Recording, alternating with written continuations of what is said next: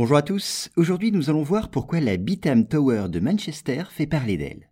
Alors la Beetham Tower à Manchester domine de toute sa hauteur les maisons en briques rouges des environs. Et construite de 2004 à 2006, cette grande tour, à la conception un peu futuriste, est connue pour le curieux phénomène qu'elle produit parfois. Signalons d'abord qu'avec ses 168 mètres de hauteur et ses 48 étages, la Beetham Tower est le gratte-ciel le plus élevé de Manchester.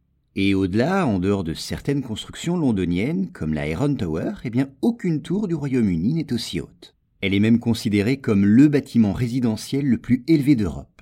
Construit par un architecte réputé, qui vit lui-même au sommet de la tour, la Beetham Tower abrite un hôtel et des logements de standing, dont plusieurs penthouses. Et elle comporte aussi des niveaux souterrains et des places de parking.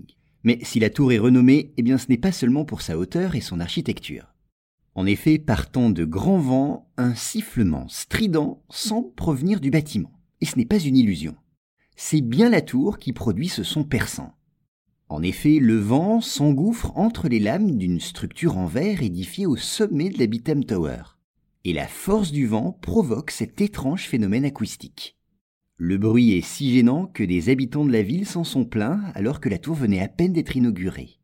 Alors à l'évidence, l'architecte n'avait pas prévu un tel défaut. Face aux nombreuses critiques, il avait promis en 2012 de faire les aménagements nécessaires, mais le vent produit toujours le même effet. Eh bien oui, s'ils ont bien été réalisés, les travaux prévus par l'architecte n'ont pas réussi à résoudre le problème. En attendant, des internautes pleins d'humour ont transformé la tour siffleuse en personnage de dessin animé. Flanquée de deux yeux, aux sourcils froncés, la Beetham Tower est devenue Angry Beetham, qu'on pourrait traduire par Beetham furieux. Et toujours sur le mode ironique, des messages préviennent les habitants de Manchester que quand la tour siffle, elle nourrit des intentions belliqueuses.